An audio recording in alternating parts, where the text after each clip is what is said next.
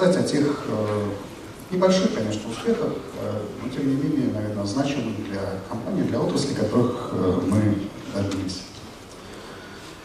В 2013 году возникла, в общем-то, идея построить сеть на существующих ресурсах строящихся транснефть, э, компании «Транснефти». Э, в 2014 году мы начали активную фазу строительства. Э, и, э, в общем-то, в 2014 году наша сеть, она выглядела достаточно скромно. Э, уже в планах тогда были, конечно, точки присутствия в Хабаровске, э, Находке, Казино, Э, выход на, на Санкт-Петербург, Новороссийск. Но в 2014 году мы сумели построить порядка десятка узлов в центральной части России и начали оказывать услуги.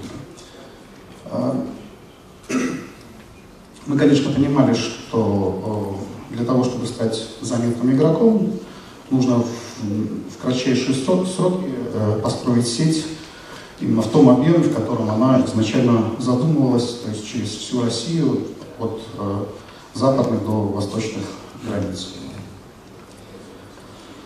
Э, и уже сегодня наша сеть стала действительно э, достаточно обширной. Да, это, она простирается на 16 тысяч километров. Э, построили порядка 200 э, узлов, и сегодня пропускная способность уже обеспечивается порядка 1 терабита.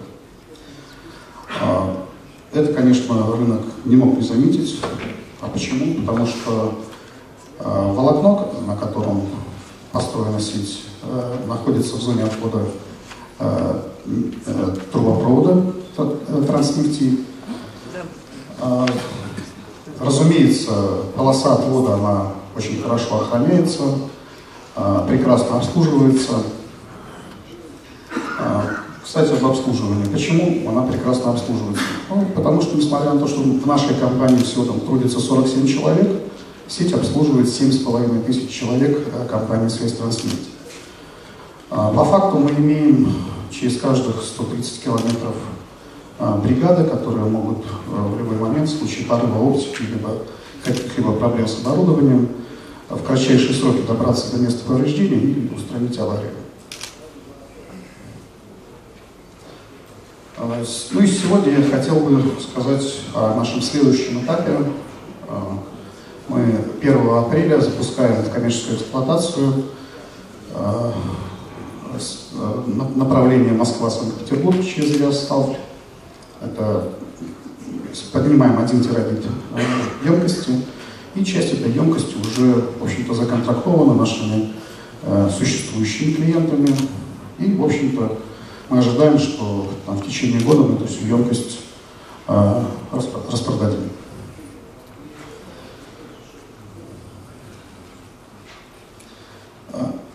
Одно из основных направлений, на которое мы делаем ставку, это э, транзит, международный транзит, а так называемая Европа-Азия, э, направление э, Европа-Китай. Здесь у нас два направления, которые мы видим а, по пропуску трафика. Это транзит через Казахстан с использованием сетей партнеров наших, вот, а также строительство собственного стыка в Благовещенске Хайхэ, а, который мы в конце этого года должны а, достроить и, соответственно, уже э, начать предоставление услуг. Уже сегодня нашими клиентами являются, в общем-то, практически все крупные игроки рынка, и Ростелеком, и Мегафон, АИКС, Айхом. А, большой объем трафика мы сейчас обеспечиваем на нашем трансграничном переходе с белорусскими операторами, это Белтелеком, ЦОД.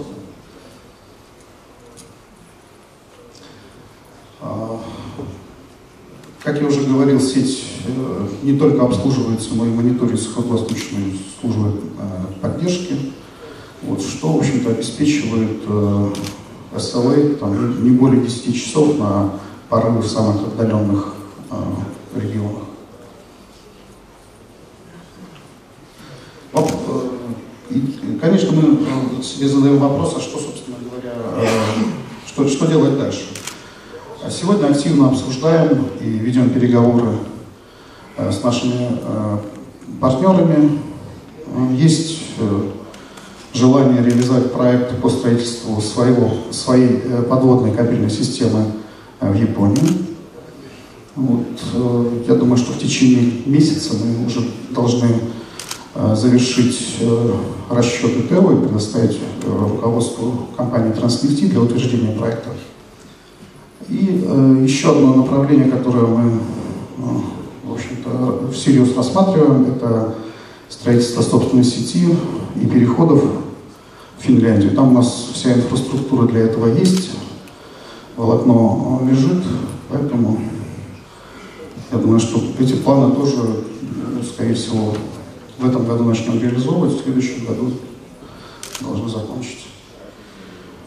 А, что еще хотел отметить, что мы на своей сети используем оборудование, не кладем яйца в одну корзину, используем оборудование трех вендоров.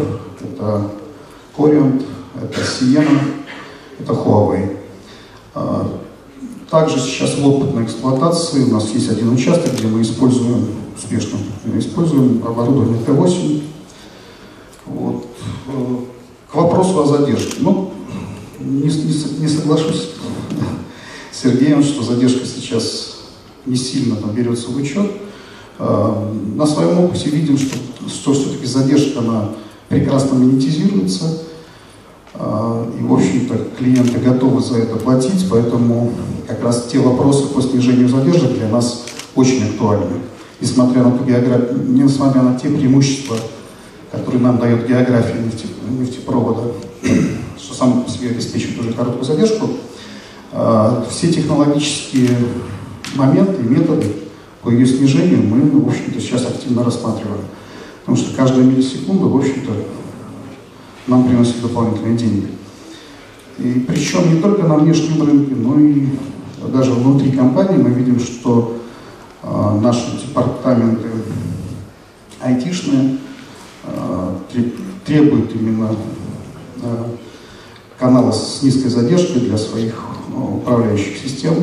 Я вижу там задачи, где, допустим, должна быть обеспечена, тоже предоставлен канал там, задержки не более 50 миллисекунд. Если больше, почему-то там управляющая информация уже не проходит. Может быть, это минус там, систем, которые используются, но тем не менее такие требования есть, и мы вынуждены эти проблемы, вопросы эти решать. Спасибо, если есть вопрос, готов ответить. Олег, спасибо за интересную презентацию. Мне казалось, что зал, как бы, так сказать, в тишине слушал презентацию. Почему? Потому что появление на, как сказать, понятном рынке нового игрока всегда вызывает как бы, вопросы. Да? Все внимательно очень слушают. Э, со своей стороны, как бы, патриарх э, транзита Европы-Азии, да, я хочу сказать, что на самом деле задержка очень важна. Я тут с Сергеем немножко не соглашусь, Яковлевым. Почему? Потому что Э, сегодня, как аналитики, мы видим э, смещение трафика как бы на более короткие маршруты, и они все более и более популярны, которые обеспечивают э, малую задержку. Ну, в первую очередь, через Казахстан и Монголию. Да? Вот. То есть все-таки за это платят. Вот почему здесь как бы присутствуют операторы международные? Потому что российские маршруты обеспечивают короткую задержку, и это плюс, который как бы география, географию не изменишь. Это момент, как бы, да. И, соответственно, пожелаем новому игроку больших успехов в этом направлении. Коллеги, вопросы, может быть, есть? Да, пожалуйста. Илья Каменецкий, СЗФ компании «Мегафон». Э, Олег, спасибо за презентацию, очень интересно. Подскажите, пожалуйста, а вот вы там два подводных перехода делать? В названии вашей компании присутствует ключевое слово, на основании которого вы работаете. Вы тянете оптику саму по себе или все-таки там идет труба с ценным веществом? Спасибо. Естественно, что э, основная часть сети, там, процентов, наверное, 95, э, это как раз вдоль трубы, где идет то самое черное ценное вещество. А, но тем не менее а, мы э, трезво оцениваем э, там, потребности рынка. И на, на, на примере строительства оптики Белогорск-Благовещенск, где, где трубы нет на этом участке, труба проходит через Белогорск, а нам нужен был Благовещенск.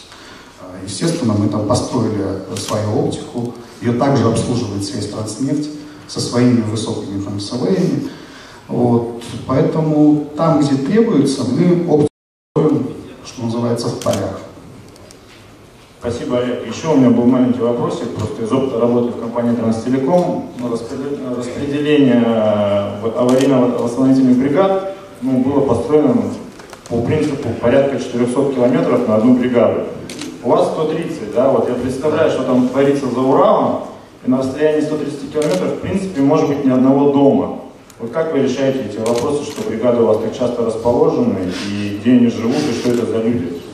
Можно только, можно только уточнить, 130 в одну сторону или от одной точки в другую? От одной Потому точки, что да. в Транстелекоме 200 в одну и 200 в другую, что в сумме дает 400. А у вас 260? 260. 260. Ну, чтобы теплое с теплым, мягко. А, Действительно, бригада расположена 130 километров, да, некоторые они находятся на вахтовой основе, живут э, в вагончиках, что называется, да. Но я буквально недавно проезжал э, в направлении как раз от Белогорска до космодрома Восточный, ну, там сколько, 3-4 часа ехали на машине, там вроде не, не- нет никаких нежилых там, поселков, комплексов, однако мы проезжали, на дорогу выходили люди в, форме транснефть, откуда-то на УАЗах Патриот, встречали нас, провожали. То есть я вживую убедился, что они Просто знали, что вы едете. Да, они там есть, это точно.